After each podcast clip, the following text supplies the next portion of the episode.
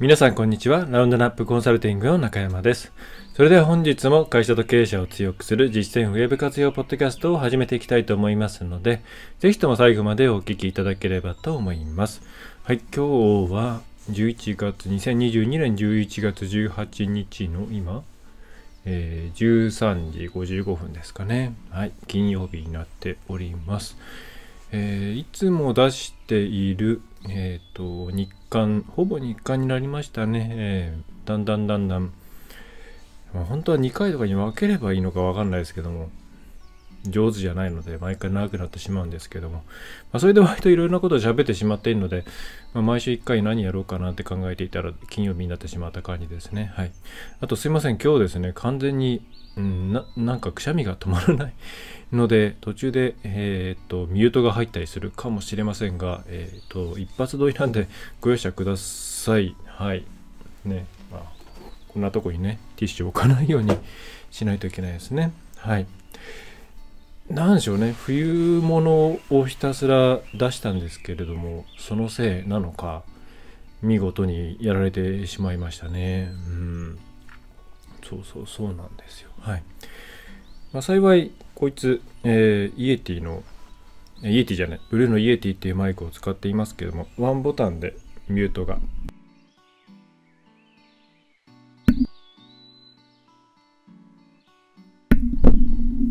これで入ってるかな？入ってるねはいえー、まあそれで、えー そのしのごうかなと思っていますマイクはですね、あの、日刊の方とこういうふうにちゃんと,、えー、と映像で撮っている、あるいはスタジオで撮っている場合と実は違うのを使っていて、えー、と普段はあのお手軽さ重視で、スタンド FM の方のアプリで撮ってるんですね。あまあ、スタンド FM 楽なんですよね。あのすごいですよね。あの、FM を聞くアプリと一緒にもうその場でこう収録して、そのまま配信できるようなアプリが一緒に入っているんで、まあ、マイクをくっつけてしまえばそのまま配信できるんで、まあまあ、こんな楽なことはないなと思って今使っているんですけれども、ね、その時はなんか雑談から入ってきてしまって恐縮なんですけども、まあ、こういう、えっ、と、もう iPhone につないじゃってます。とにかくどこでも撮れるっていうことをこう突き詰めるとこう結局こうなるのかなっていうふうに思っているんですけど、えっ、と、これ手話かな？手話の、えー MV の88っていうやつですね。で、これをもう本当に iPhone のこのここのライトニングのところですね。はい。とケース貼ると刺さんないんで、こういうちょっと特殊な延長、特殊なっていうかあんまり売ってないんですけどね、このただただライトニングを延長するだけっていう、えーやつをつけて、えーまあ、こんな感じで、はい、ね、くっつけて、これでもう、えステレオで、えいい音質で撮れます。まあ、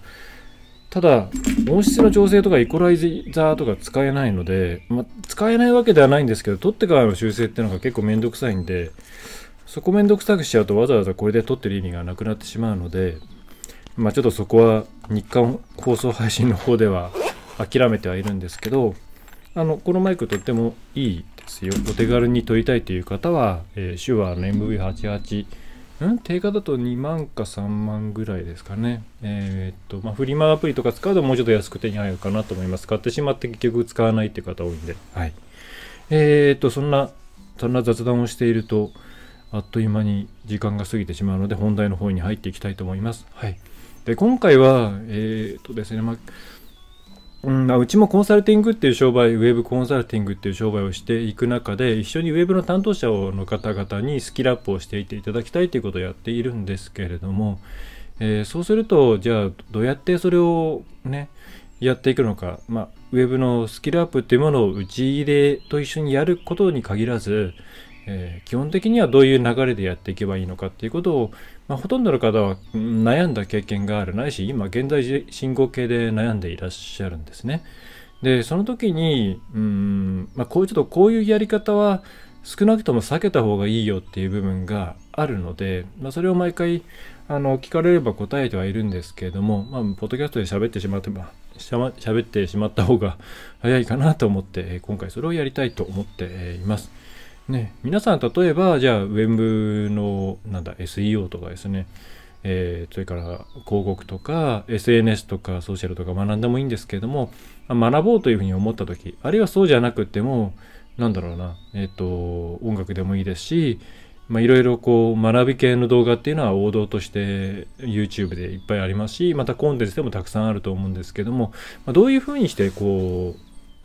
探してますかね。あるいはどういう段階で探していますかね。はい。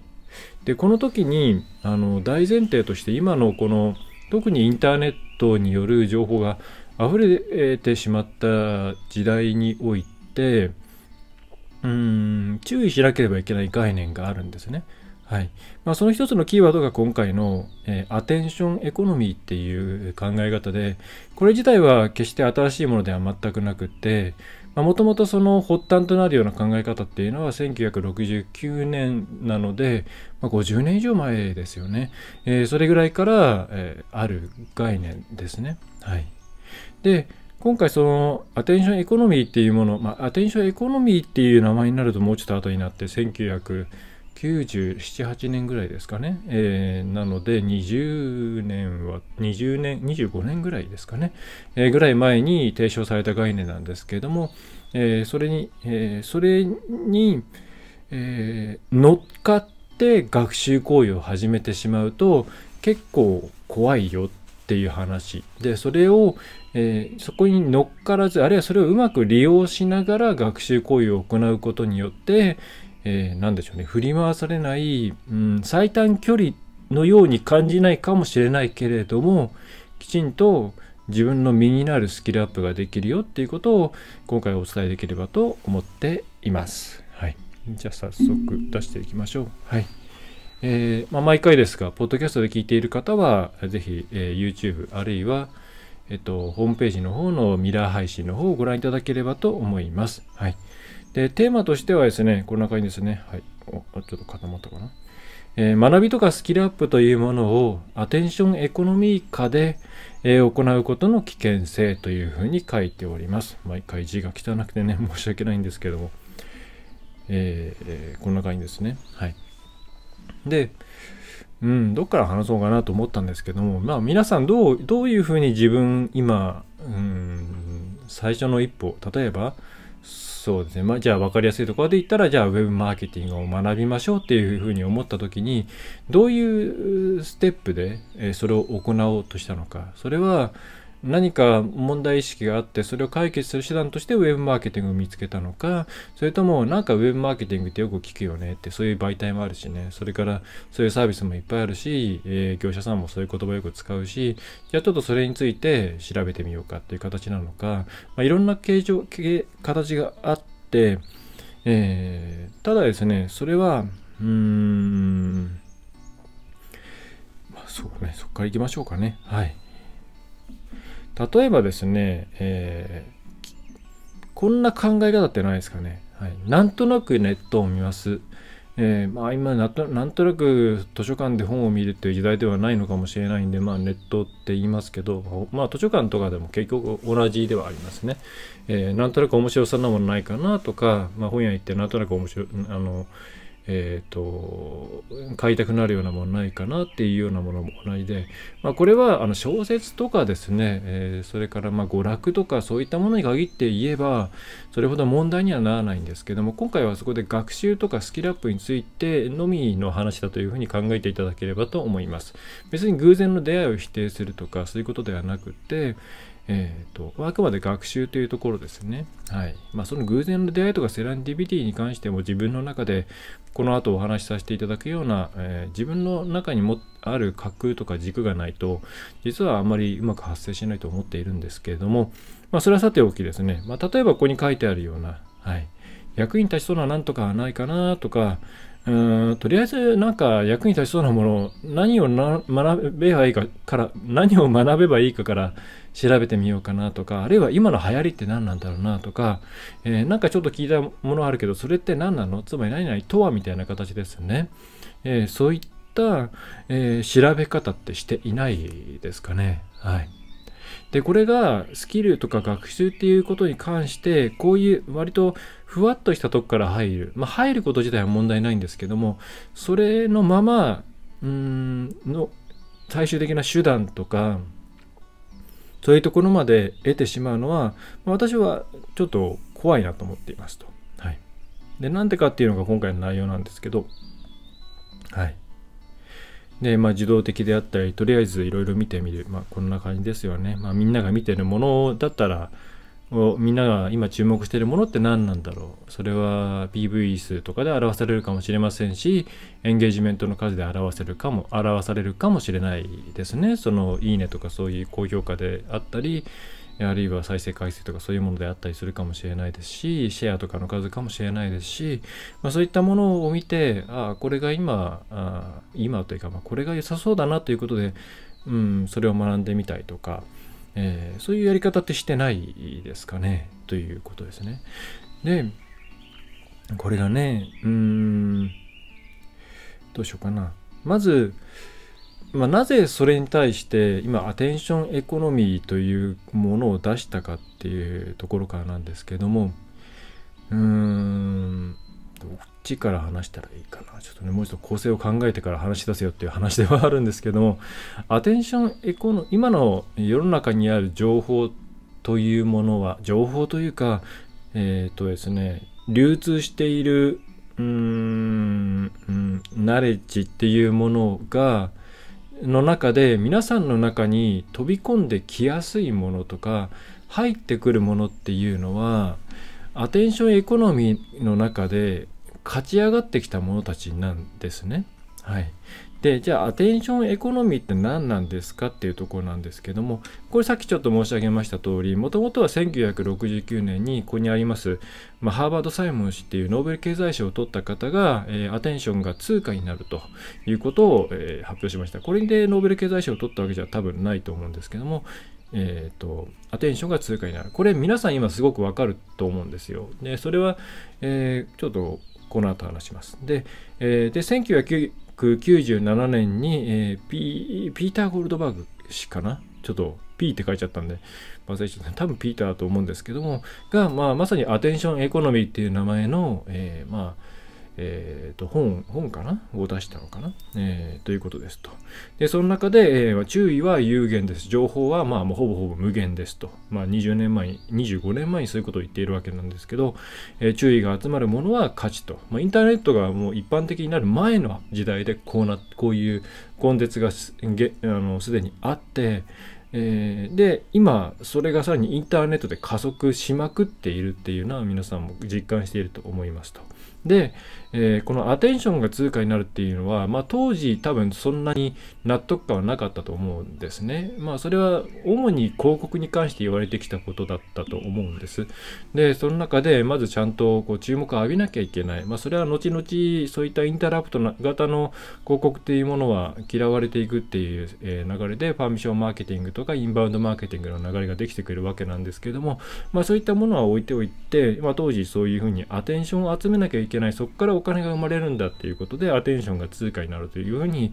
えー、言われました。で、それ今まさにそうじゃないですか。で、それはどういうことかといえば、一番多分分かりやすいのは YouTube で再生回数、それがお金になりますよね。はい。まあ広告の有無とかはもちろんありますし、ジャンルにもよりますけれども、基本的には再生回数が多くて、まあ、再生回数プラス再生時間ですかね。というところで、え一定のフィーが入ってくるという仕組みが出来上がっていますし、また、え一般的な広告であっても、えーと、Google の AdSense とかを貼っている場合であれば、そのページビューとかクリックに関して、まあ、基本的にクリックなのかな、えー、あれ？うん、僕、ね、AdSense やってないんですよ。えっ、ー、と、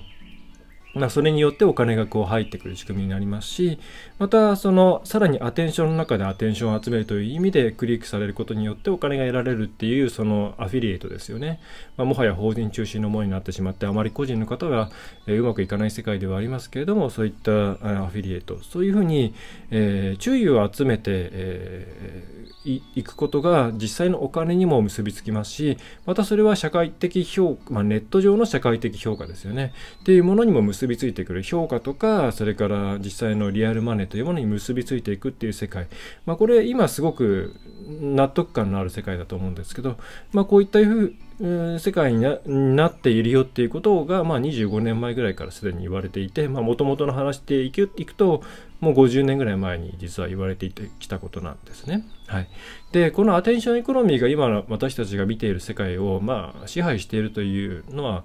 まあ、これは私の実感としてもそうだと思います。えー、見えていないところよくね、とにかく露出しなきゃいけないっていうのが、えー、どういう商売でもやはり最初のボトルネックになってくるので、えー、それはつまりアテンションが得られないと,、えー、とお金に結びつき第一歩が踏み出せないっていうことになりますので、まあ、アテンションエコノミーの時代だと思うんですね。でそういった中でじゃあ、えーま、教育であったり学びとかスキルアップとか、えー、そういったものに関しても世の中に出てくるえー、こういうこれはこうですよであったりこういうものがいいですよであったり今こういうのが旬ですよとかそういったものっていうのは第一に注意を引くものというものが基本的に表に出てきています。つまり勝ち上がってきています。そこに至るまでにいろんな競争があるわけなんですけれども、えー、注意を引くものというものが、えー、皆さんの前に現れるようになっているんですね。競争勝ち残って。はい、それはつまり今、うん、世の中に出てくるものっていうのがその中にあるものの価値とかそういったものというよりはパッと見た時に分かりやすくあこれ良さそうだねとかあこれってちょっと気になるねとか、えー、そういった、えー、アテンションを引く注意を引くかどうかっていうところが、えー、一番なんだろうな重要になっている。つまりこれは中身がないというわけではないんです。もちろん。伴っていないとかいうわけではない。それはケースバイケースなんですけどもただ皆さんが見ているものっていうののうーん順番を決める基準っていうものは決して中身とか中身が指示されてということではなくってあくまで、えー、分かりやすく特に視覚的に分かりやすく、えーえー、良いと思わせられているものである、えー、そういったものが、えー、たくさん出てきている。例えば何かで検索をしました。ね、例えばじゃあウェブマーケティングで検索をしましたっていう時に出てくる情報っていうのを見てみると大体がそういうですね、えー、とにかくまずちょっと興味を持ってもらおうっていうコンテンツになってると思うんですよ。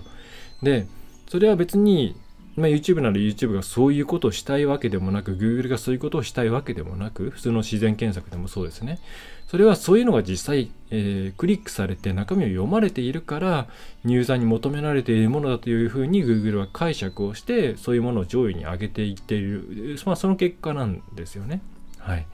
えー、なので特定のプラットフォームが何かそういうことをしたいというよりは、まあ、人間の差がですよね。はい、として、えー、注意を引くものが、えまあ、目につくようになっておりますと。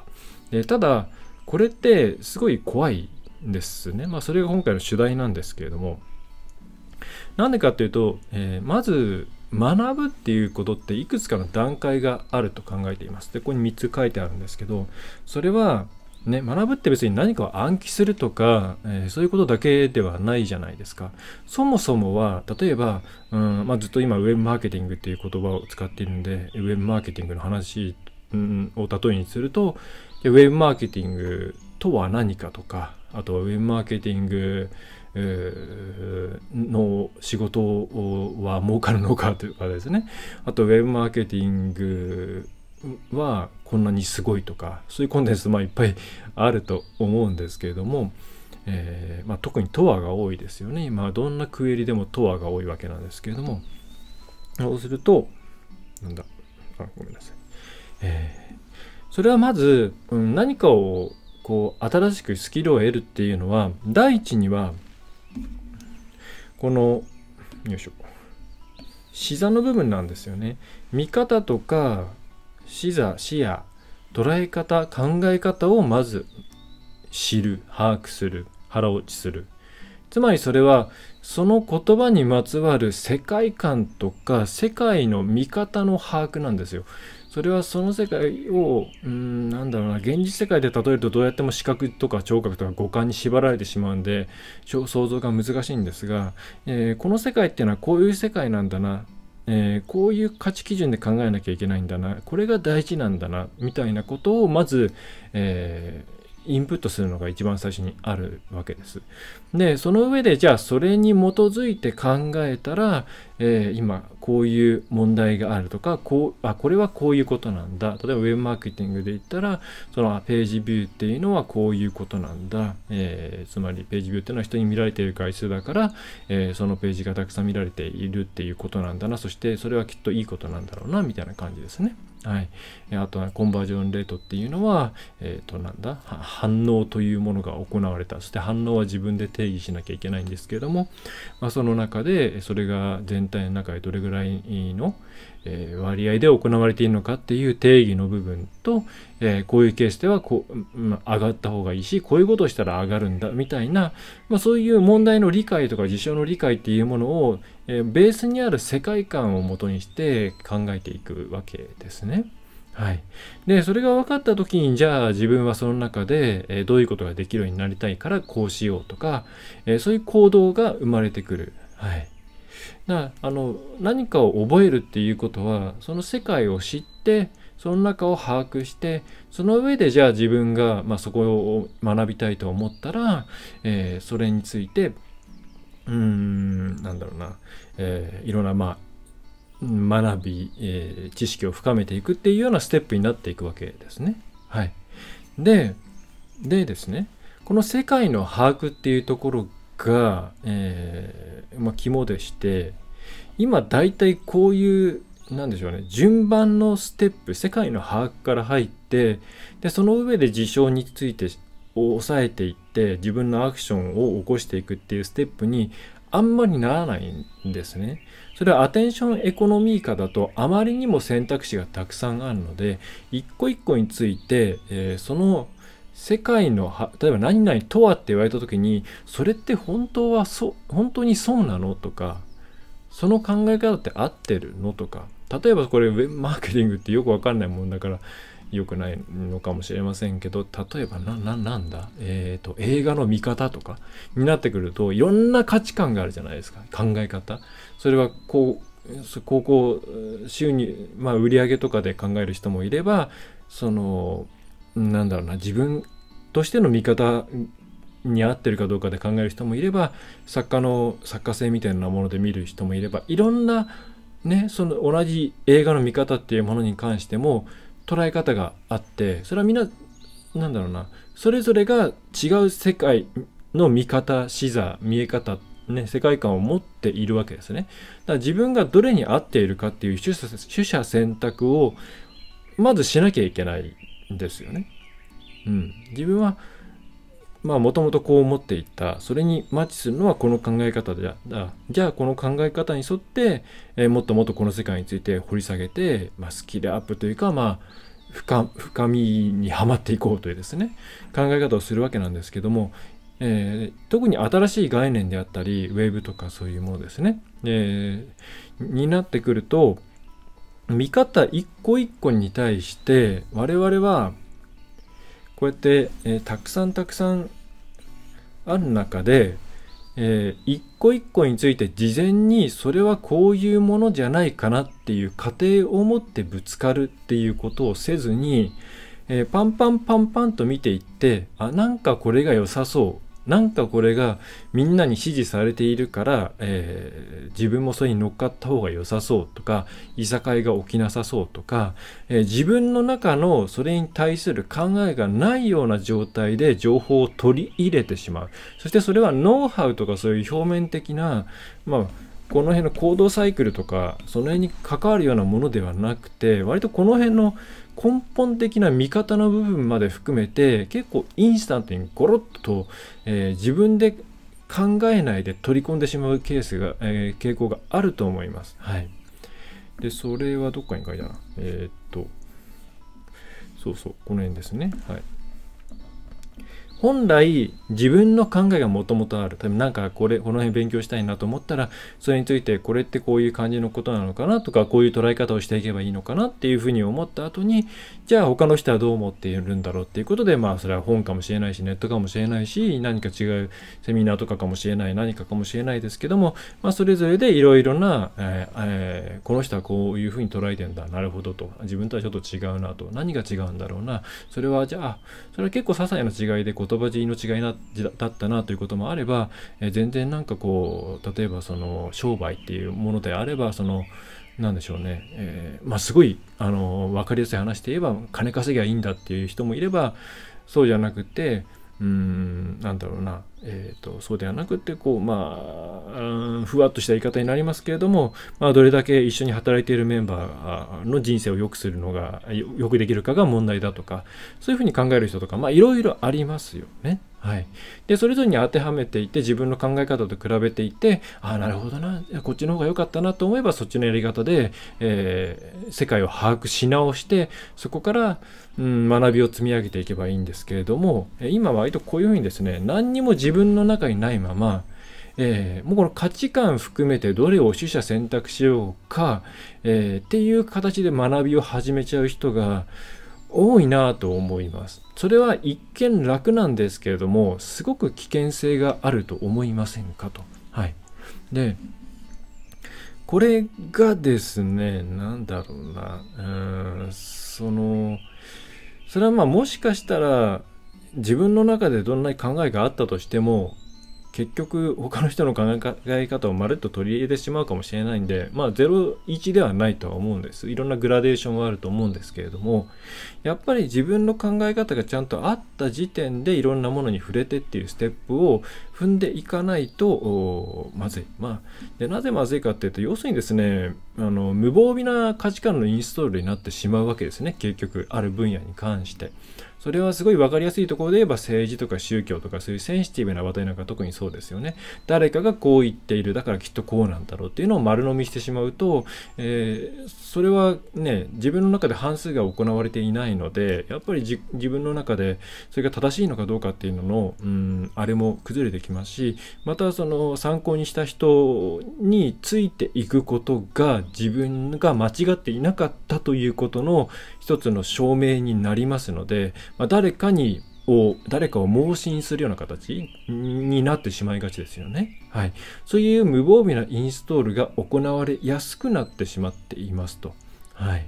で、さらに今、アテンションエコノミーですから、そういったものがバンバンバンバン来るんですね。しかも、どんどんどんどんそういうふうに無防備にインストールしてもらえるように加工されてやってくるんですよ。今、これがブームですよ。こ今までこう考えられていたけども、こういうふうに考えた方がいいですよ。えー、あなた今こういうことやってるかもしれないけど、こういうことを言ってる人がいるんですよって。それに対してこういうふうに考えた方がいいですよっていうふうみたいに、考え方みたいなものをどんどん送り込んでくるんですね。で、そうやって、えー、動かそうとしてくるのが今のアテンションエコノミーの、まあ、慣れの果てみたいな形なんですね。はい、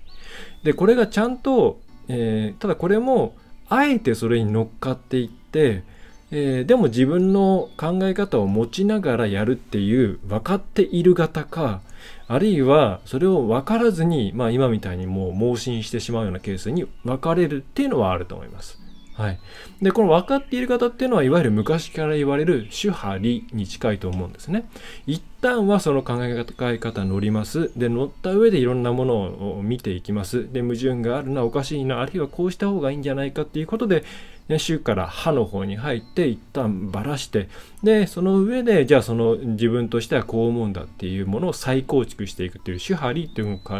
考え方が昔からこれは日本初なのでしょうか？それとも中国とかから来てるのかな？わからないですけれども。そういう形にならいいですけれども。まあ基本的に多くの場合はやっぱり無意識の,、え、ま、のインストールになってしまっているのでこれは無意識の支配にねつながってくるんですよ。だから学ぶって言ってもそれは何でしょうね。学んだ結果何か特定の誰かに都合のいい価値観に振り回されるみたいなことになってしまうのでこれはうーんこういうふうになってしまうと非常になんだろうなそれが合ってる合ってないっていうのはもちろんうん私の方で判断できるとはおこがましく思っていません。いませんが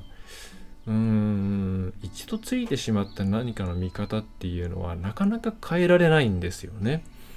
でそうするとなんかなどうもこの考え方でいっぱい回していてもうまくいかないっていう風になった時にウェーブの話で言えばですね。なった時になかなか軌道修正ができないんですよ。これはこういうもの。ねあの広告っていうのはこういう風に使うもの SNS っていうのはこういう風に使うものえー、でお客さんに対してはこういう接し方をすればいいとかそういうですね、えー、考え方ウェブマーケティングってこういうものとかえー、こういうメリットがあります、えー、これからダメになります、これから盛り上がります、いろんな意見ありますね。で、どれを選ぶのも自由ですけれども、えー、必ずその真の部分では、自分の考え方があって自分で修正可能な状態になっていないと学べば学ぶほど誰かの人生を生きるような形になってしまいます。はい。えー、ということで昔は多分こうそんなに情報がなかったので自分で考えるしかなかったと思うんですねスタート地点として、ええ、なのであんまこういう問題起きなかったと思うんですよで特にまあこうやってアテンションエコノミーっていう言い方をがされたのはねインターネットがまだまだ一般化する前ですよね。1997年8年っていうと私は高校生ですから確か友達の中の一人くらいがなんか草の根 BBS とかをやっていたような時代ですからね。2000年私が初めてインターネットを使ったの2000年ですけれども、まあ、まだアングラ文化とかそういう感じのやつでしたから決して今みたいな空間ではなかったですよね、まあ、そうすると一旦自分の中でちゃんと考えて、まあ、その上でまあ、今であればまあネット上にさまざまな文献文献とか情報がありますから、まあ、それを当たっていって自分にとって、まあ、これはきっと正しいであろうというようなものを取り込んでいく流れを取りますけれどもまあむそれは多分一旦そういううん、ま、学び方をやってきたからからこそできているのかもしれないという、まあ、40代前半とか、まあ、41歳になりましたけども、えー、の考え方で今の今20、20歳とか、まあ、あるいはもっとね10代の後半ぐらいになる方でいろんなこと価値観とかも含めた、まあ、深い施策に入っていくような方っていうのは本当にここを気をつけておかないと自分の芯ができないまま周りのいろいろな価値観をパッチワークのようにしてくっつけながら生きていくっていう気がついたら自分で築き上げてきたものってなかったなっていうような状態になってしまうと思います。はい、でそれはうんウェブのスキルアップっていうところに限らず、まあ、新しいものは特にそういう傾向強くなっちゃうんですけども全てのことにおいてすごく危険だし先導されやすいしコントロールされやすいのでそういう人になりたくないのであれば、えー、どんなものもまず相手の価値観を見てからとか提示されたものを読んでからっていうのではなくて、えー、なんだろうな。自分の中でこういうことをもっと知りたい、えー、これをやっているこういうことを解決したい、えー、そのために必要なものは何だろうと、えー、というようなうーんちょっと言い方が難しいんですけれどもちゃんと自分の考えをぶつけながらいろんな情報を取り入れていく。で、自分の考えをぶつけながらっていうと、そんな大層な考えまだ持ってないんで、まずはすごいと言われている人のものをコピーしようと思いますっていうふうに言う方もいるんですけど、大体それはうまくいかないです。はい。えー、なん別に最初からすごい人なんていないんですよ。で、それはみんな多分ですけどまあいるのかな？わかんない僕は凡人だからわかんないんですけどもえっ、とみんな最初はそうやって自分のなんか間違っまあ違ったというかまあ、未熟だったと言えばいいのか何と言ったら上から目線にならないのか分かりませんが、まあ、こうじゃなかったなっていうところから始まってとはいえ考えることをやめずにいろんなことをしていったからこそうん自信を持ってスッと立っていられる状態になっているんだと、まあ、私は思っているのでうん。そのなんかなんだろう自分がこの段階で自分の考えなんていうのを持つのはおこがましいそれは年齢低い方とかあとはある、まあ、ウェブならウェブの分野に初心者で入ってきた方とかはどうしてもそういう考え方持ちやすいのはわかるんですけどそこでなんか権威性のあるものとかその世界で今ね人気のあるものとかっていうものにいきなりぶら下がってしまうと非常に怖い。はいだからもし、もし、あんまり、あんまりないと思いますけども、ね、私のポッドキャストを聞いていろいろ学んでいますよっていうことは、まあ、そういう声はもちろんいただくので嬉しいんですけども、必ずそれは毎回毎回ちゃんと、とはいえどうなんかなっていう目線で捉えてほしいですし、意見があればぜひ送ってもらいたいななんて思ってます。はい。自分が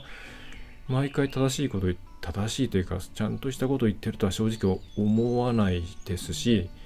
昔のポッドキャストとか聞いてるとうんって思うなことなんてのはまあ正直ザラにあって、まあ、音声コンテンツそうやって上書きできないのはちょっと辛いなって思うとこあるんですよね。文字だったら上書きできるんですけども YouTube は微妙とかあったら上書きできるんですけども訂正ができないというですね。なんかもう生き様を晒しながら配信を続けているような感じでもう10年以上ですかね、えー、400回近く。400回？やっているんでまあしゃあないと思っていますけれどもライフログライフログライフログそうなのかもしれないですね。うん。えー、まあちょっと話がいろいろ横にずれてしまいましたが、まあ、話を戻すと、えー、今アテンションエコノミー以下にある世界の中で、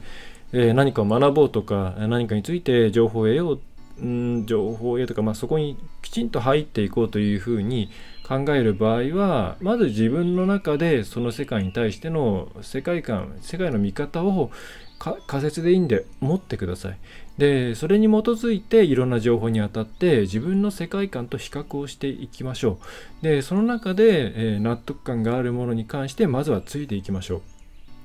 う。でその中でもいろんなそれに対しての疑問を持ったりとか違うんじゃないかとか他の意見みたいなものをちゃんと他の世界に触れていって、えー、主張の形で自分の中の、まあ、一本筋の通った、えー、世界観を作っていくような、えー、そういった形でやっていくといいのではないかと思います。はい。実際そういう風な形でスキルをつけていった方とそうじゃない方とじゃあですね例えば、まあ、飲み会なんていう話はもうだいぶ忘れてしまいましたけれども、まあ、懇親会とかやった時に話をした時の濃密さは全然違うんですよね。はい。表面的だなっていう人もいれば、ああ、そんな、これは深いなというようなのの境目って多分そこだと思うんで、はい、ぜひそういうところを考えながらやっていていただくといいのではないかなと思います。はい。今回はそんなウェブなのかという話でしたけど、まあ基本的に好きなものを配信しているのでご容赦いただければと思います。まあただ、あの、ウェブに関してはこの話題が多いんですよ。だってみんな新しい、新しい世界なんで、まあ正直、なんだろう。うん。まあこれをやろうと思ったきっかけが割と、世の中にある情報って結構洗脳的な情報が多いよなっていうところから始まっているんで、ですけれども、うん、うん。ね、はい。えー、そんなところを考えていただければなと思います。はい。えー、それでは今回はそんな感じですかね。はい。えー、お知らせは特にありませんが、えっと、あの、ポッドキャスト、ウェブセミナー、まあ、今、えっと、だいたい週に4本こんな感じ、あ、週に4本じゃない。月に4本こんな感じで出しているのと、音声版の方をそれ以外に、1週間に23本ぐらいですかね、スタンド FM とあとは普通のポッドキャストと両方とも同じものを出しています。あとメルマガとかも出しているので、メルマガもぜひ読んでいただけたらなと思います。全然違う内容を書いているんで。はい。えー、まあ、あといつかまたちょっと紙の小冊子も復活させたいななんていうふうには思っていてその時にはポッドキャストなり、えーと、メルマガなりあとはサイトの方ですね。で告知をしたいと思います。はいえー、ではそんな感じでですね、えー、中小企業小規模事業者のウェブコンサルティングやっております。ウェブがを使える会社になりたいとえいうことをえ一緒に伴走支援しながら内部の人材を育てるというですね、まあ、企業にとって困っている人の問題と、えそれから、まあ、物金の部分ですねというところを全、えまあ、まとめて、え私の方で、えサポートしますよっていうような形でやっております。えー、ぜひですね、えーと、ホームページの方を見ていただいて、ご興味のある方はお手合わせしていただければと思います。また、えー、HP の無料診断も月に3件までですけれどもやっておりますので、えー、動画で全部返信をして、えー、おりますので、分かりやすいというご回答をいただいております。えー、そのあたりも聞いていただければ幸いです。はい。えー、それでは今回は以上になります。えー、また、えー、これはこれ良かったなという方はぜひね、どの媒体でもいいのでフォローとか、えサブスクライブをしていただいて、あるいはコメントとか、えご意見とか、えレビューとか、えしていただけると嬉しいです。はい。それでは最後までお聴きいただきましてありがとうございました。ラウンドアップウェブコンサルティングの中山がお送りいたしました。また次回もよろしくお願いいたします。いかがでしたでしょうか？ご質問はいつでもフォームからお送りくださいお待ちしております